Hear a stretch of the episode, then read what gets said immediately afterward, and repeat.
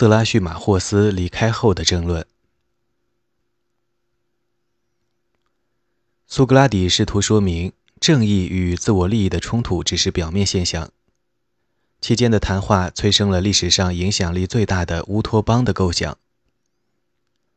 色拉叙马霍斯气愤地退出了争论后，首场辩论随之结束。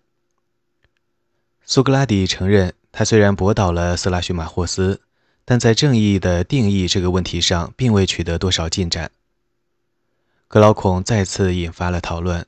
提出了一个关键的问题：行正义之事，难道永远是符合自身利益的吗？如果做了坏事能不受惩罚，人们有什么理由不做坏事？如果谁得到了让人隐身的古吕斯之戒，难道他不会去诱奸别人的妻子，或者去暗杀国王，自己取而代之吗？在希腊神话中。吕西亚国王古阿斯的祖先以牧羊为生，他发现了一枚魔戒，戴上后可以隐身，于是他就用它隐身杀了国王，自己登上王位。格劳孔给苏格拉底提出了一项不可能的任务，要他说明正义之人比不义之人更幸福，即使不义之人被认为是道德的，生前死后都富裕优越，受人亲近。而正义之人却被认为是邪恶阴险，在痛苦和旁人的鄙视中死去。柏拉图的解答带我们一步步走过创立完美城邦的全过程，还讲到了完美城邦的领导阶层成员需要得到何种教育。首先，格劳孔对正义的起源提出了符合常识的观点。自托马斯·霍布斯的《利维坦》于1651年问世之后，格劳孔的观点就一直为政治思想家所看重。但在《理想国》中，他却遭到完败。人大多自私，这对希腊人来说算不得新闻。以经商为生的雅典人也非常熟悉订立合同的做法，所以这里很难讲苏格拉底为什么把格劳孔的这个观点驳得体无完肤。格劳孔说：“人是自私的动物，只顾自己，不管别人。如果他们知道做了坏事不会受罚，就一定会做坏事。但比起占别人的便宜，人更想避免吃别人的苦头，所以同意自我克制，目的是让别人同样克制他们自己。道德或道德行为是一种形式的保险。”正义来自人与人之间不害人也不受害的协议。格劳孔的思辨很灵活，他承认这并非一纸真正的协议，而是大家的心照不宣。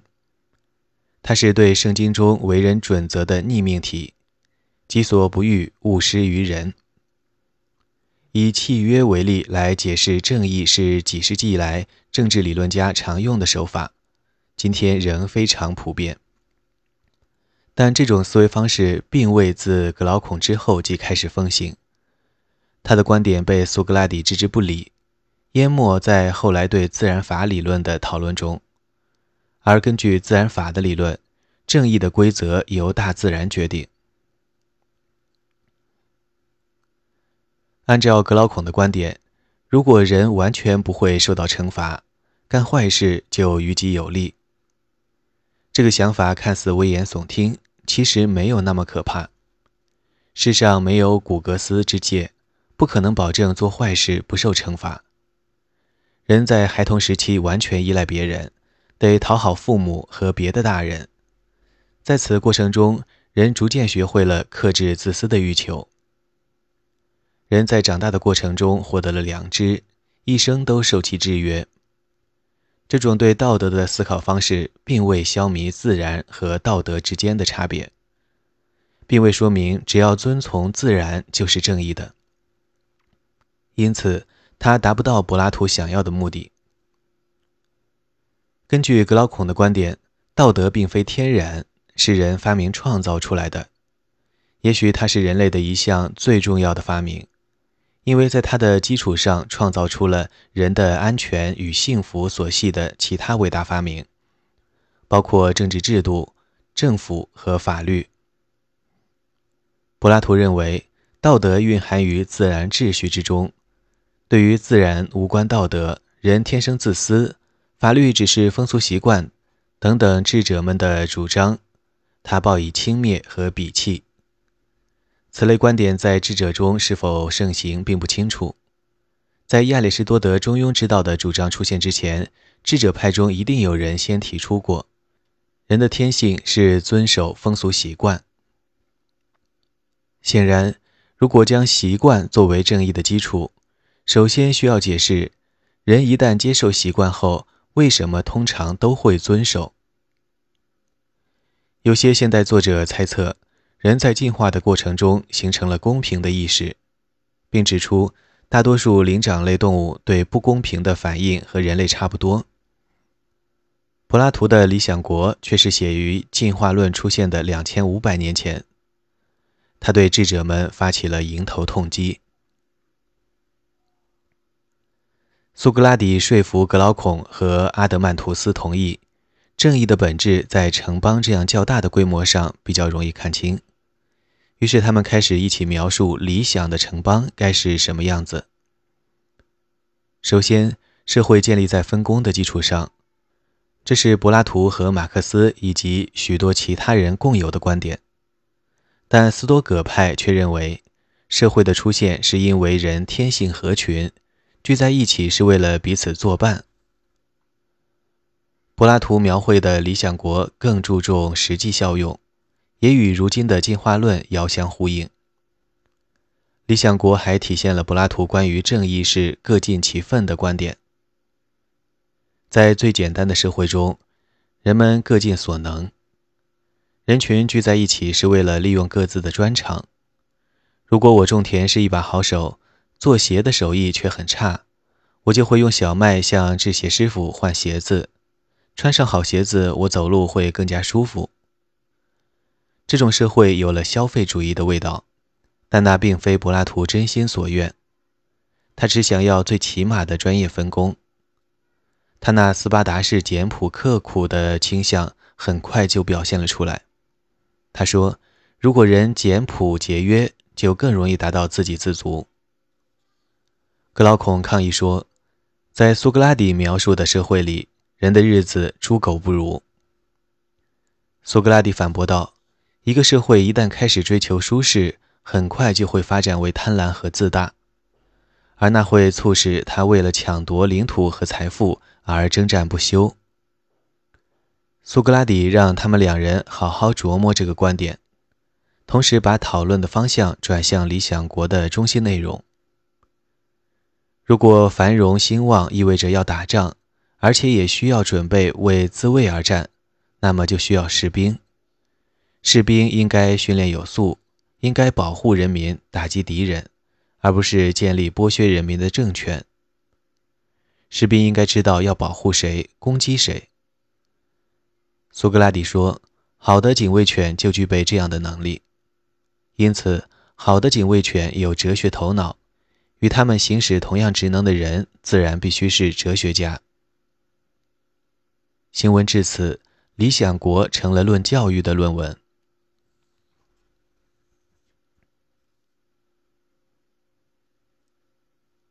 守护人及其教育。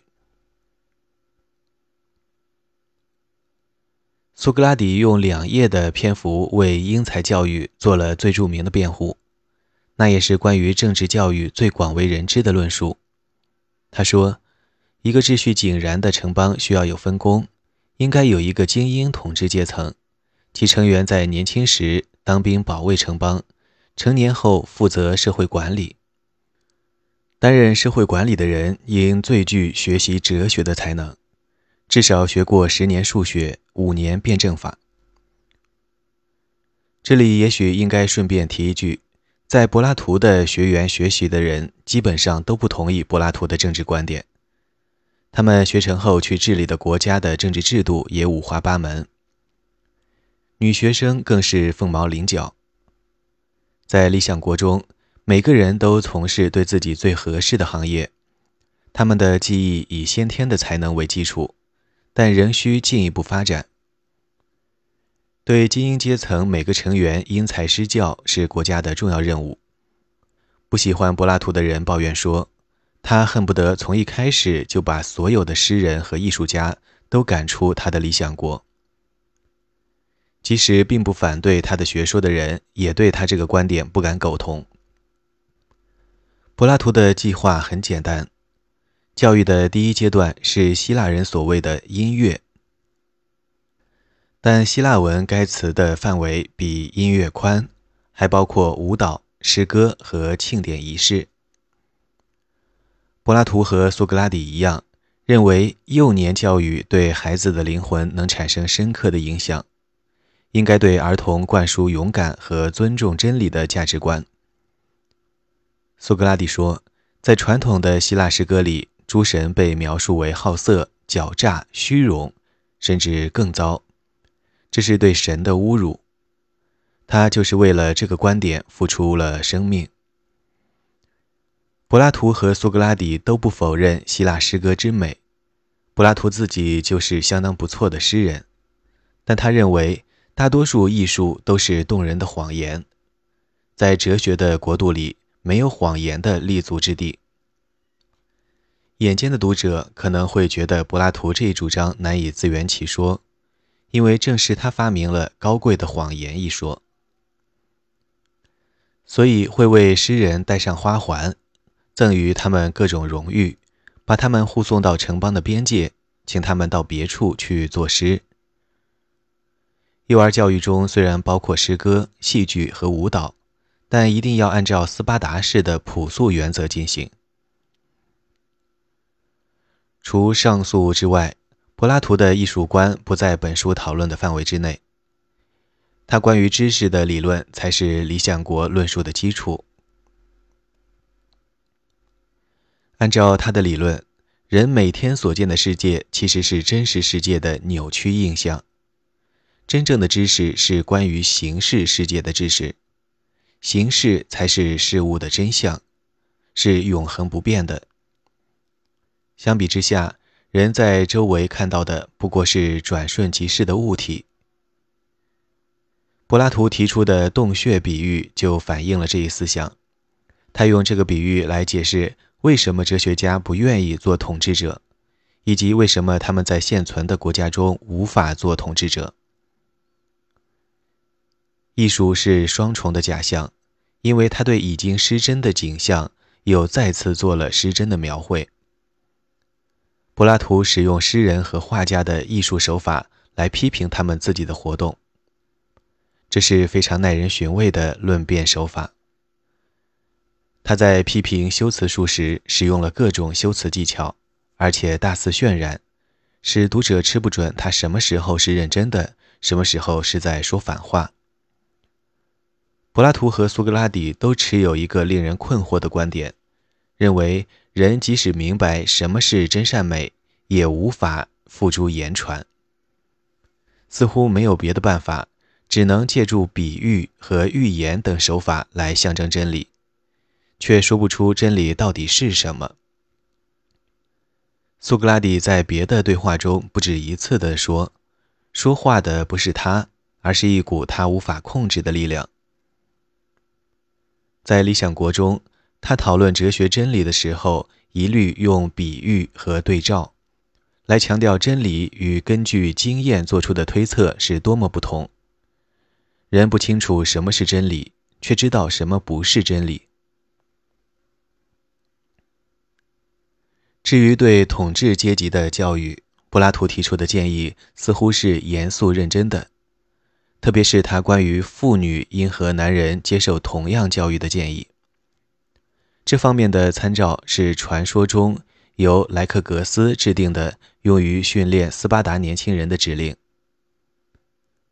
与柏拉图的建议一样，莱克格斯的指令也要求每个孩子服从国家需要，不过他更加偏重军事方面。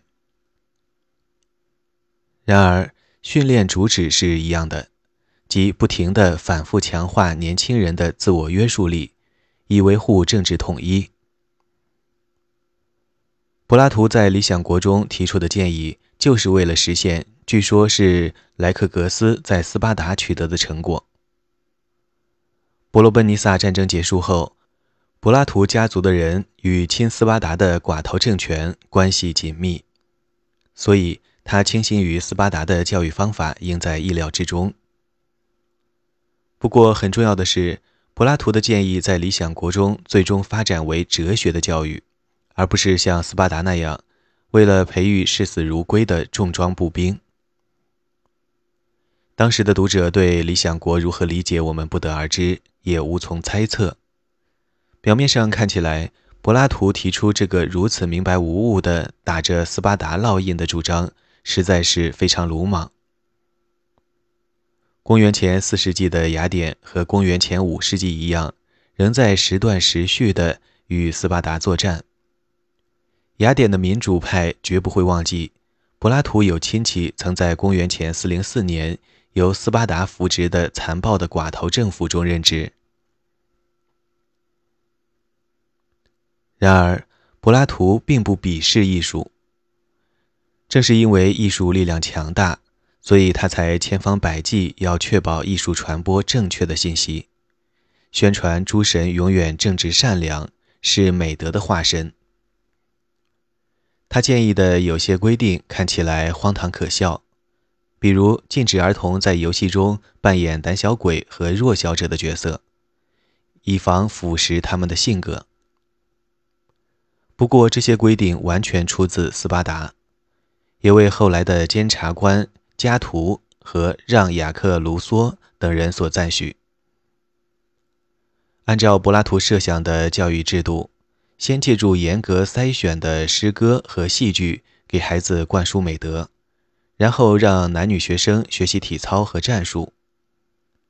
在此值得强调，女孩也接受同样的训练。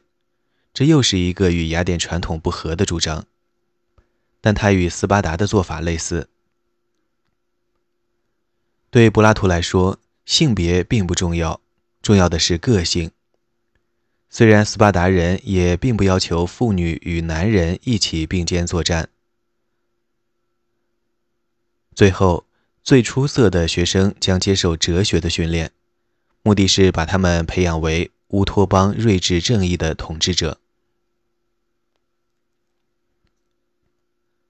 柏拉图提出了两个论点来说明。为什么需要训练已经具备了真善美素质的精英阶层？第一个论点是，人的灵魂各不相同。他设计了高贵的谎言，以此比喻的形式教导公民，人的才能有高下之分。第二个论点建立在第一个论点的基础之上，终于回答了正义为何物这个问题。人的灵魂分金银铜三种，铜质灵魂的是工人，银质灵魂的是士兵，他们是柏拉图所谓的辅助者；金质灵魂的是守护者，是哲人王。柏拉图设想会建立一套周密的择优选材制度来选拔精英，他还提出了严密复杂的机制，来确保精英父母生出的后代也是精英。但他也考虑到需要让普通老百姓了解并赞同这个制度的基础。读过阿尔杜斯·赫胥黎的《美丽新世界》的人都熟悉各种原因。书中被无线电波控制的工人说：“我真高兴，我属于二等。”他觉得头等的人太聪明了，担子太重。布兰特·罗素认为。赫胥黎从他那里剽窃了美丽新世界的创意。罗素担心现代科学会使人类在一场新的灾难性世界大战中自我毁灭，希望能借助优生学来生产出爱好和平的人。赫胥黎的作品是对乌托邦理想的可怕扭曲。在柏拉图的理想国中，并不是精英设法让民众相信，他们的基因自然而然决定了他们的地位。这一点至关重要，因为柏拉图认为灵魂有金银铜之分的神话包含着深刻的真理，从而是高贵的谎言。告诉人民说，人的灵魂以不同的金属做成，每个人的社会地位反映了他的灵魂中哪种金属是主要质料，这是高贵的谎言，是必要的虚构神话。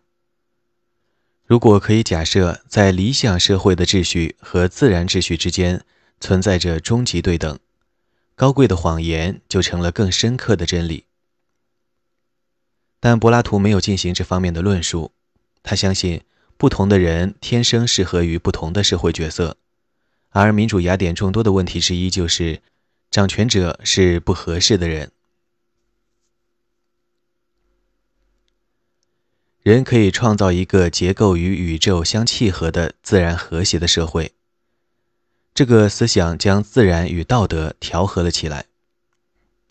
柏拉图哲学的一条原理是：当人的社会地位反映了与自己个性相适应的地位时，人就会得到幸福和满足。如果没有这个关于和谐的自然等级制的设想，理想国的论证就失去了目的。只有当人们相信社会在天生领袖的领导下才会平安无事，并且老百姓愿意服从领导，不愿意占据权位、担负责任，那么他们才会欢迎英才教育。这是苏格拉底反驳卡里克勒斯和色拉叙马霍斯的又一个理由。他们二人认为，每个人都想大权在握，因为谁都愿意享受权力带来的好处。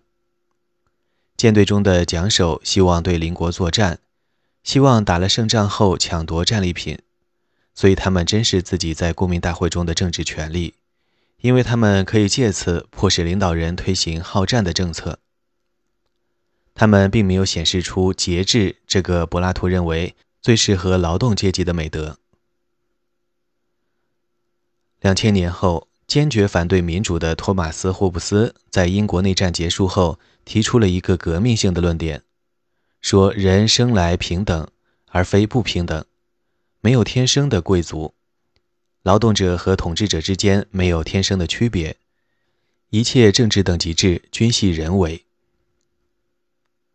按照霍布斯的观点，应当毫不犹豫地服从统治者的领导，但那是为了和平。不是因为统治者是天生的领导。不过，亚里士多德和其他古典作家都同意柏拉图的宇宙论。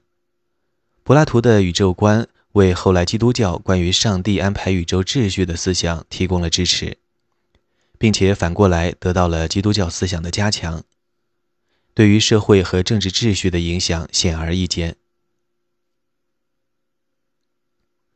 柏拉图其实可以换一种方法。将他的论点作为社会学的主张提出来。一个城邦或现代国家，有了明确的阶级结构，才能最有效的运转。这个阶级结构包括没有权利的劳动者、坚守岗位的军事阶层和受过良好教育的统治阶级。全社会毫不怀疑地接受统治阶级的统治权。现代中国的情况并非不能作为此一主张的论据。这是社会学的主张，不需要哲学理论做依据，只要有现实的证据即可。如果它是真理，也只是社会科学范畴内的真理。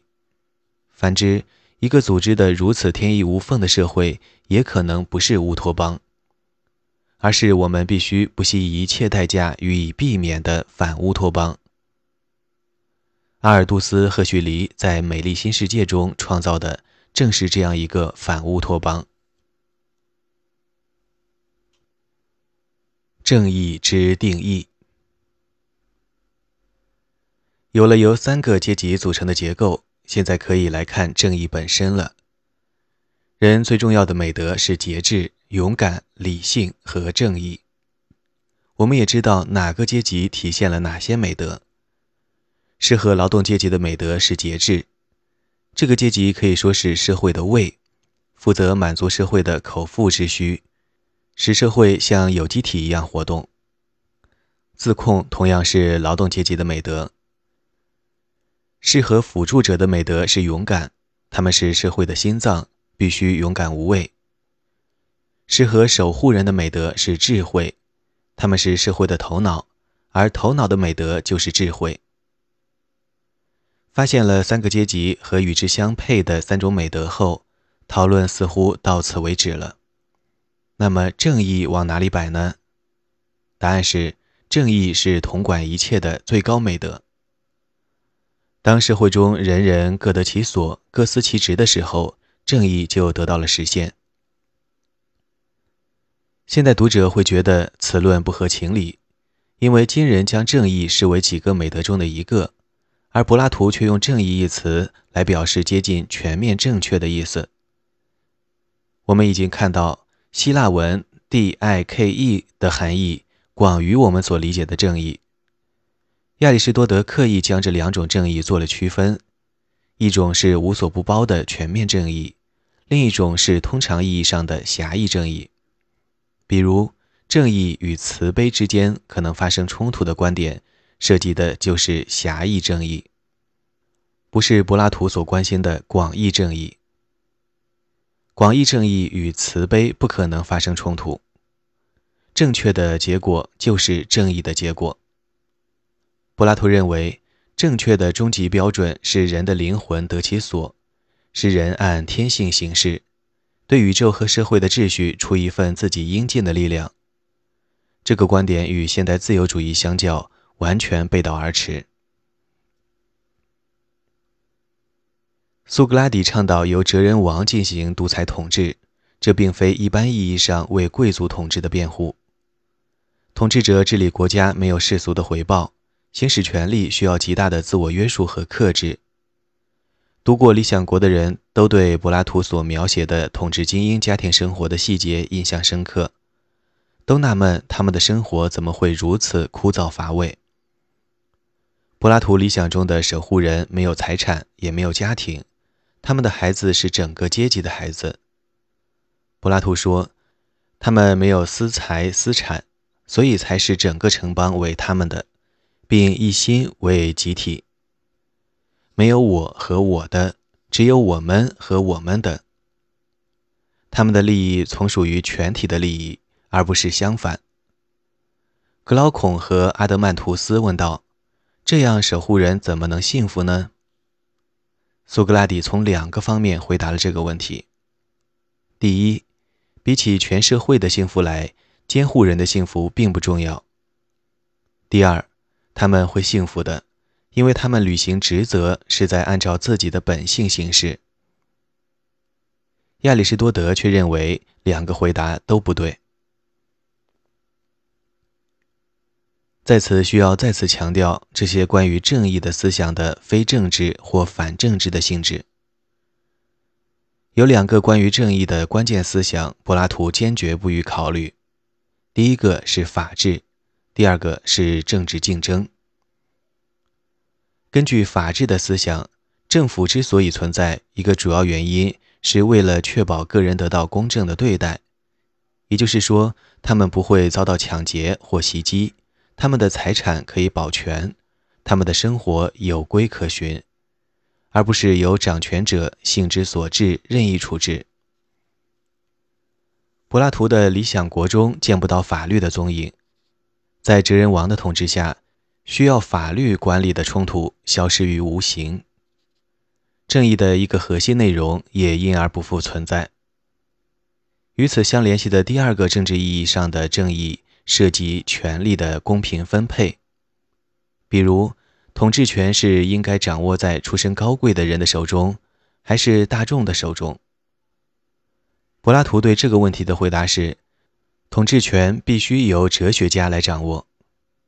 谁都不愿意把自己的事物交给愚昧无知的人来管理，哪怕管理人是他自己。柏拉图不认为。